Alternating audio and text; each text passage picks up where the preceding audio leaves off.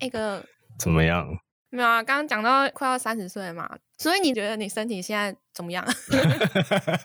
我真的要跟大家讲，其实小的时候不喜欢养身体嘛，不爱认真吃饭，然后又熬夜又不睡觉等等之类。真的是随着年纪的增加，好像特别感觉到，哎，是时候要养身体了。为什么？你有什么征兆？因为我记得大概在两年前的暑假吧，然后有一天，我竟然在尿尿的时候觉得。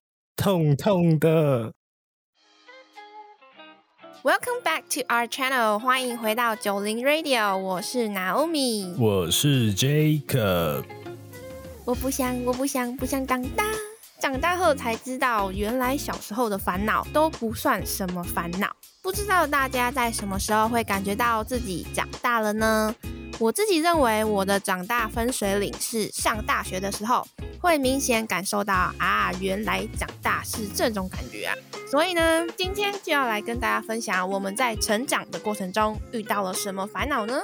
没错，这一集的内容中，其实我们切的时间段在十八岁的时候。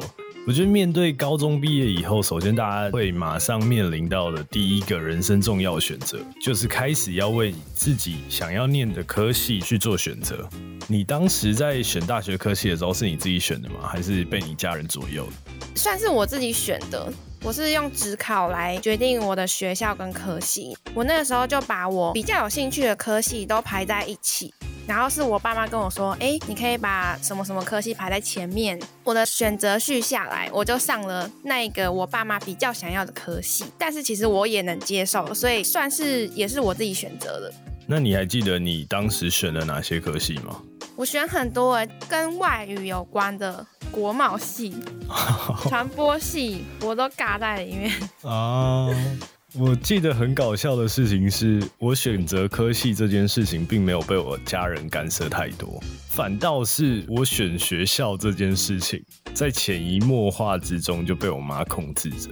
你妈说了什么？我记得高中在考职考之前，我就一直想要去外县市读大学嘛，反正就是为了。可以离家远一点啊，可以住校啊，然后可以 crazy 几年这样子。然后我记得我高三那一年一直在告诉我妈说，哦，我要到哪一个哪一个县市读什么大学。然后她的回应总是会说，哦，好啊，你大学之后我才不管你。直到下一次改变说法的时候，就是考职考的前几天。同样的话，我又再问我妈一次，她就会说，你先认真考试啊，考完再说啊。你有听出来那个差别了吗？开始紧张了哦。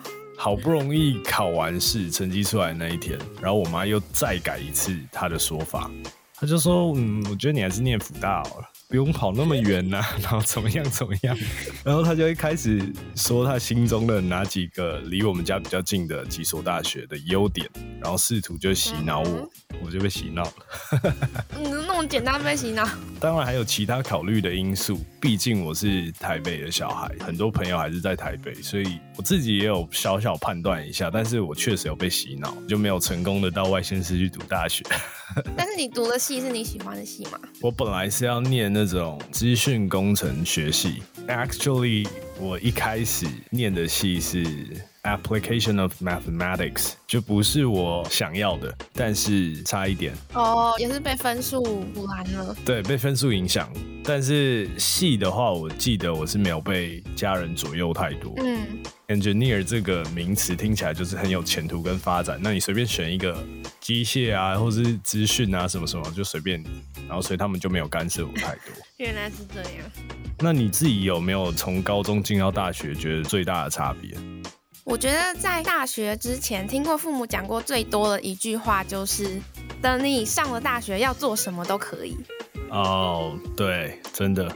但是其实，在大学之前的课业生活都是很千篇一律的，像是学校会帮你安排好课表啊，然后老师会帮你画好上课的重点，家长也会帮你准备好课后的活动跟行程。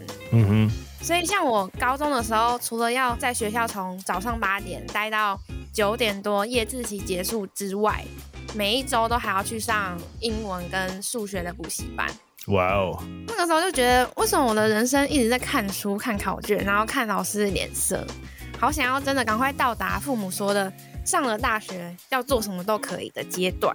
你当时一定很期待。到底上了大学以后有什么事情是可以自己做选择跟决定的？对，所以我那个时候对于大学生活是非常向往的。到了真的上了大学之后，感受到也享受到父母说的想做什么都可以，但是在这个同时，我也感受到很多跟高中的时候不一样的地方。什么地方？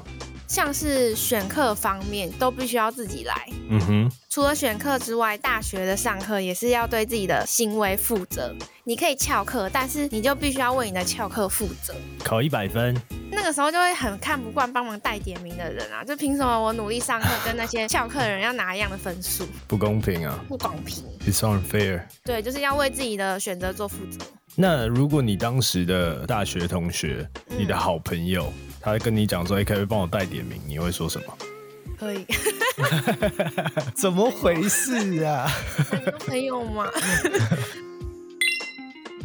所以撇除了选课这些东西，你上了大学有没有参加过什么社团？那当然有，很明显的长大感就是在我参加社团的时候。我先说，我从小就是弦乐社的成员。高中的时候，我有当过一年的社长，但是主要管理的都还是社团老师，所以其实那时候当社长并不需要做太多事情。但是到了大学之后，我有一年是做社团的活动长，就要负责规划社游啊，跟一些社团活动。哇，那很多事情哎、那次社游就是要去一个我蛮不熟的地方，就必须要做很多功课。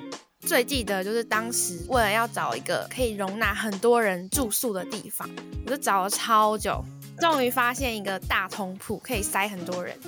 结果到了之后才发现，Oh my god，原来是一个庙。Oh my gosh！对，就还好大家口头上啦都说不介意，但那个时候就会觉得为什么自己没有再多研究一下？有点自责这样。对，没有错。其实你在讲到干部的经验的时候，我也曾经也有过类似的感觉。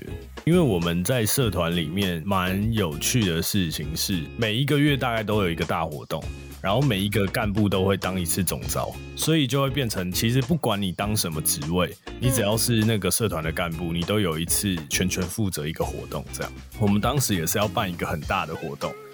好像是社团烤肉吧，就要在学校附近找一个可以容纳几百人的场地。这事情其实蛮吃力不讨好，因为办这个烤肉活动是一个晚上的活动，但是其实它从食材的准备、场刊到活动人数的确认等等，都是一个很繁琐的事情。所以当时算是我第一次人生中可以自己 handle 一个很完整的活动。你负责的东西，你必须要完完全全的负责好，因为每一个干部可能在社团里面都是一个重要的角色，不管你是负责总务，或者是你是负责什么行政啊，或是你是社长等等的，其实你都是一个社团里面很重要的角色，所以这也是在学校生活里面推着我们成长的一个小事情。我记得在大学准备毕业以前，就是要赶快找到工作，然后赚钱的压力。除了经济上面可能家里不会再给你任何的钱以外，我觉得有另外一种隐性的压力是自己给自己的，那就是每一次都会听到身边的朋友说他找到什么样什么样的工作啊，或者是令人很羡慕的大公司，你就会默默的自己吓自己，想说，看我会不会找不到工作啊，等等的。但是当时呢，我因为要等当兵这件事，所以似乎还可以再给自己一年的时间，好好思考一下退伍之后要做什么事情。跟大家来分享一件事，就是我当时其实到快退伍的时候，都还没有非常确定要到美国继续念书。可能会有一些人内心会 always 想说，是不是你当时不知道自己要做什么，然后家里又有一点钱可以供你出国等等想法，但是其实没有。因为我记得我的当兵生活前中期虽然非常颓废啊，就感觉自己是边当兵边玩的概念，但是真的离快退伍的前三四个月吧，我其实是很认真在准备要出国的考试啊，什么申请文件等等。所以直到去年我念完了数据分析的研究所专业，我就更明确的知道说，这就是我未来的工作道路。所以只要很专心的找这类型的工作就可以了。然后你不管是你在大学的时候，或是你在研究所毕业的时候，你有同样的毕业烦恼吗？我当时大学毕业的时候，其实没有什么危机感。老实讲，我确实是有点在逃避要去工作的，拖到后面我就跑去报考研究所。其实你是在台湾已经念过一个研究所了。对，我在台湾念过一个研究所，真的就是你刚刚讲的，就是为了逃避。哇哦，你是害怕出社会，或者是你不知道你人生方向，所以你继续念。对，当初选科系的时候，我讲说一半是我选择的嘛，但是一半也不是我自己最想要的东西，受到家人影响。对，所以其实快要毕业的时候，我确实是不太知道我未来要找的工作是不是要跟我大学的科系相关，所以我就一直很在逃避啦。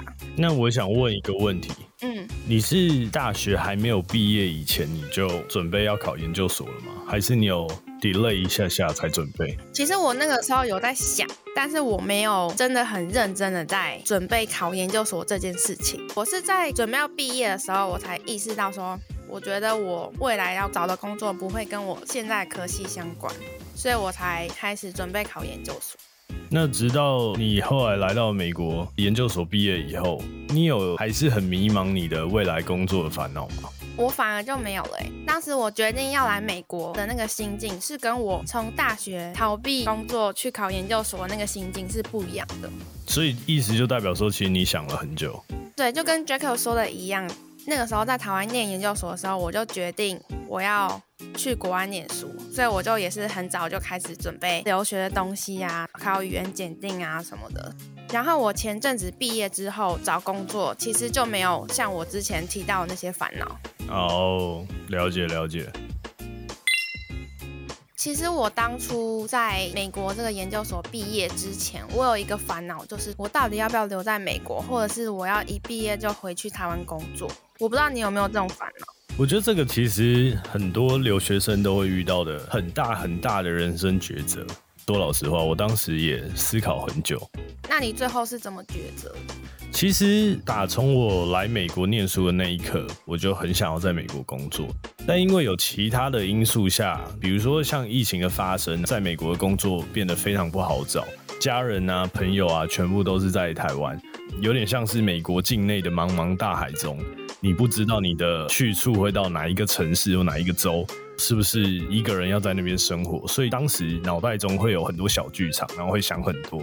其实我当初没有想到你那么细，因为我当初其实很尴尬的点就是，我其实已经半下定决心说，我一毕业就要回台湾。可是那个时候刚好台湾疫情也爆了，哇哦，又把我推回去，就我就开始想说，好，还是我在这边找工作好了。我不知道你这一段的心路历程诶，我不知道你半下定决心要回台湾工作。其实我那时候就很纠结啊，因为我爸妈蛮支持我留在那，或是我要回来，他们也很支持。所以他们也是还蛮 open 的。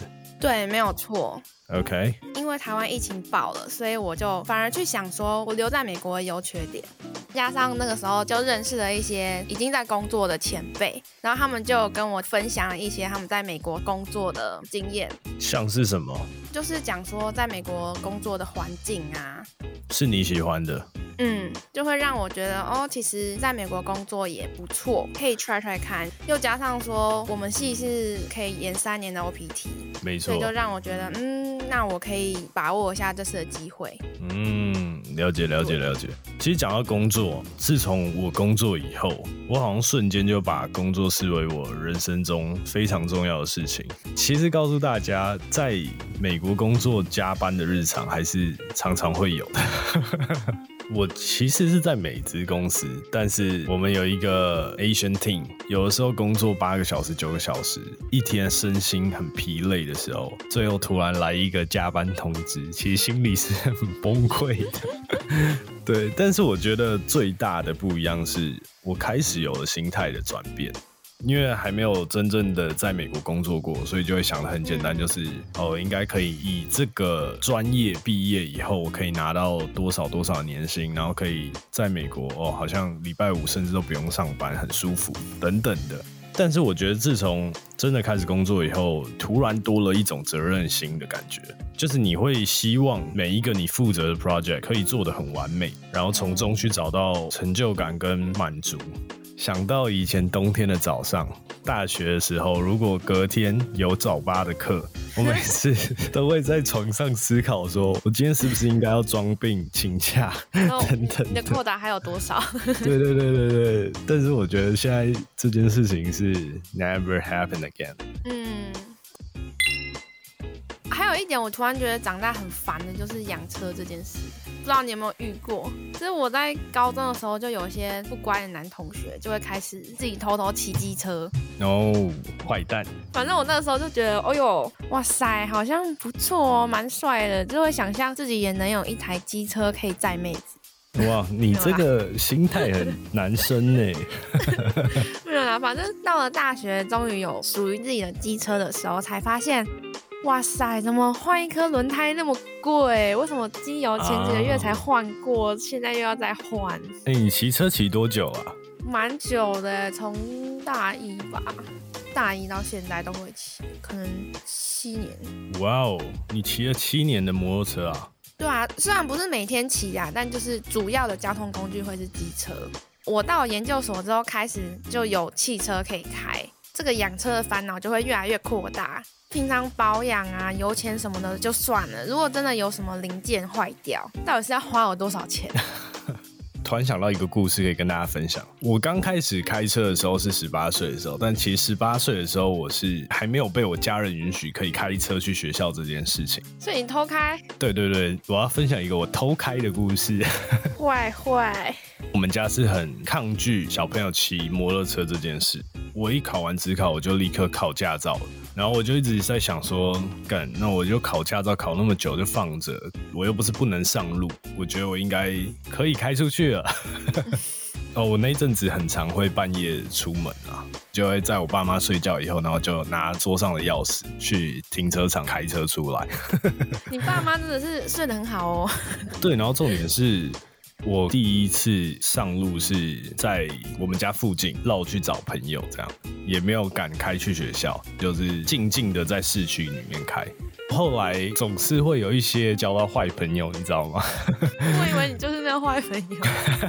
大家那时候都很小啊，就是我身边的朋友可能就十八、十九岁这种，然后大家就是哇，你是身边朋友有在开车，然后就会在那边起哄说走啊，阳明山夜冲啊，然后什么什么。帅啊，帅一波啊！然后那个时候我就会，你知道爱面子，然后就会说，OK 啊，开去阳明山有什么？你就不难啊，就是简单嘛，山路而已啊。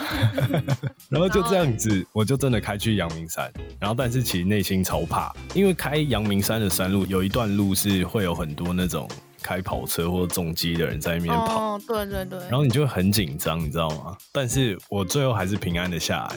自从那一次真的开完山路以后，我好像就觉得没有什么路我是开不了的。对，就是反正很好笑。但是讲回来，我跟你当时的烦恼不一样的地方是，我没有要保养或是花钱在汽车上面。因为你偷偷开。你知道后来怎么发现的吗？我跟你讲，一开始真的是很好笑。一开始我妈都没有发现，然后我就这样持续开了两三个月吧，都是在半夜的时候，然后偷偷出去。有一天被识破，因为我好像不想 A 到车子，然后我就自己讲。但是他那一天才说，难怪我怎么每天起床要用车的时候，发现油怎么少一大格。所以其实像你讲到养机车啊、养汽车的烦恼，其实不免俗的就会想到的是经济的烦恼。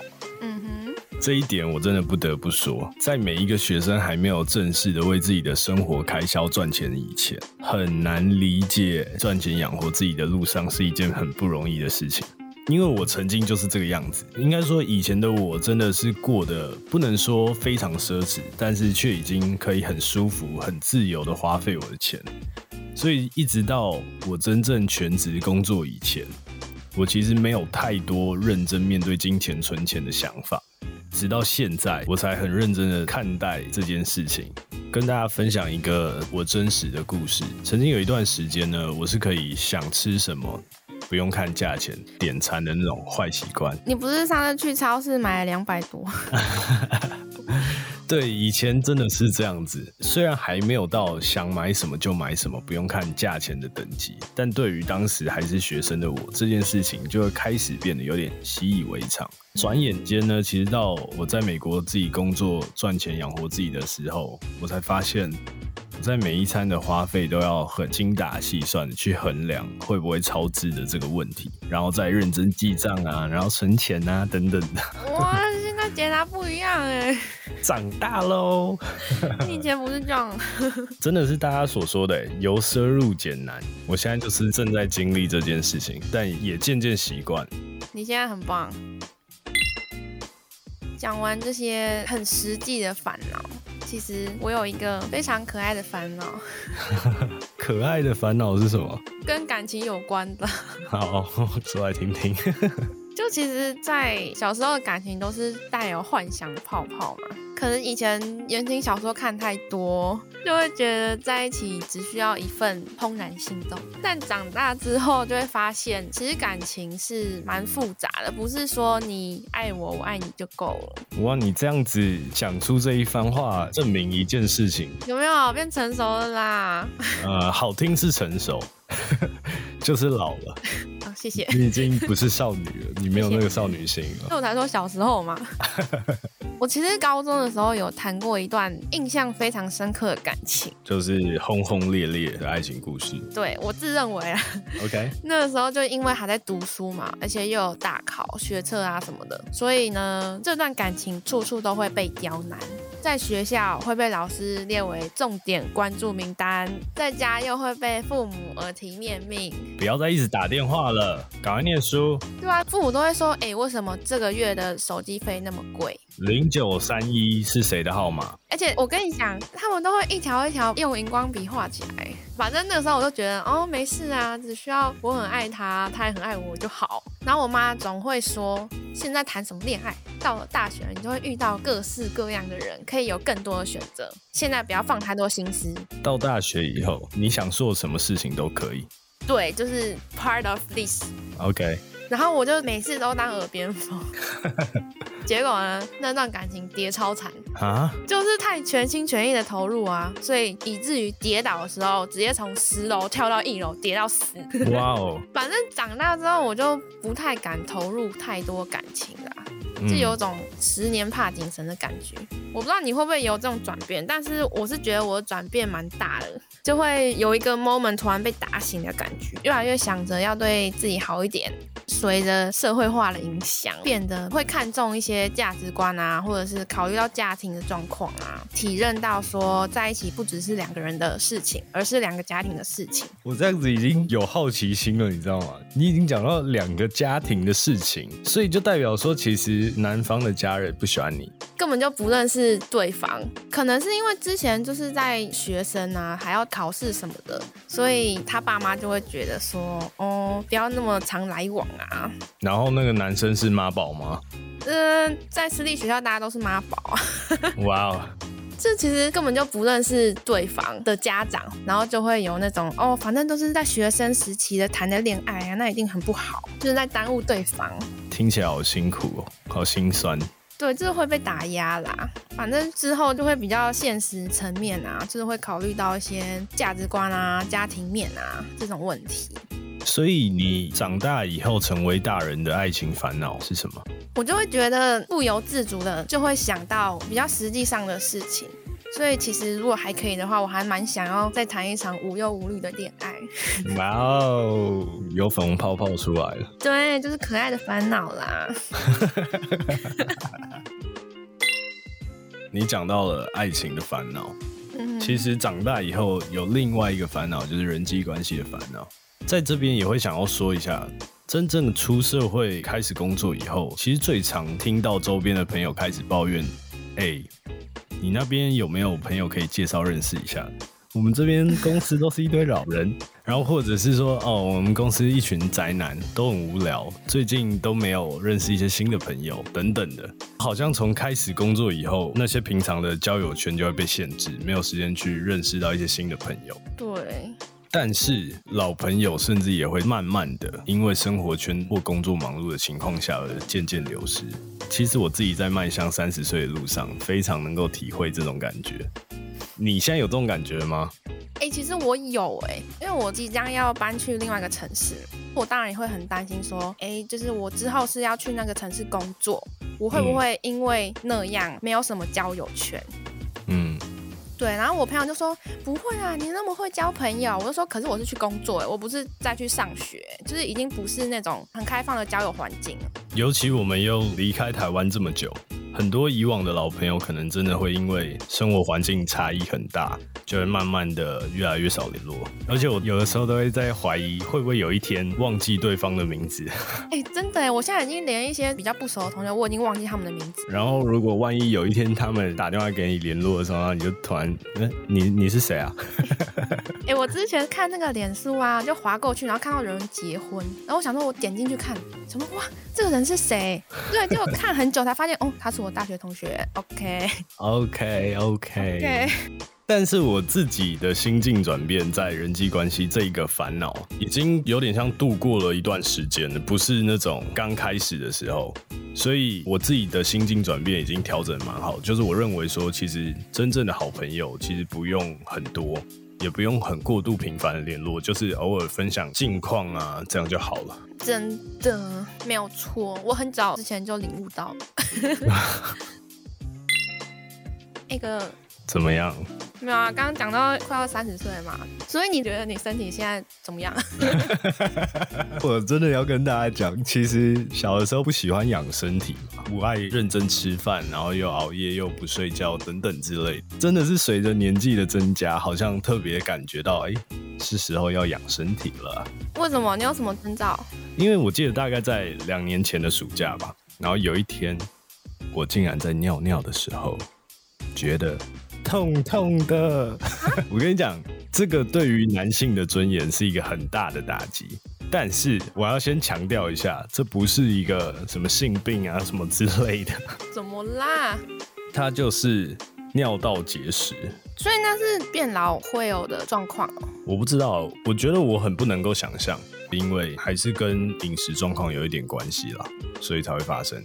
但是感觉我的生活、饮食、作息都跟十八、二十岁没有什么差别，竟然会发生这种事情，嗯，所以你是从这样子发现自己身体有点状况。就是有一些以前根本就不会去 care 的病，或者是你从来没想过这个病会发生在你身上，然后就发生，哎、其实你这样讲，我好像也有一点，你也有一点尿。道结石。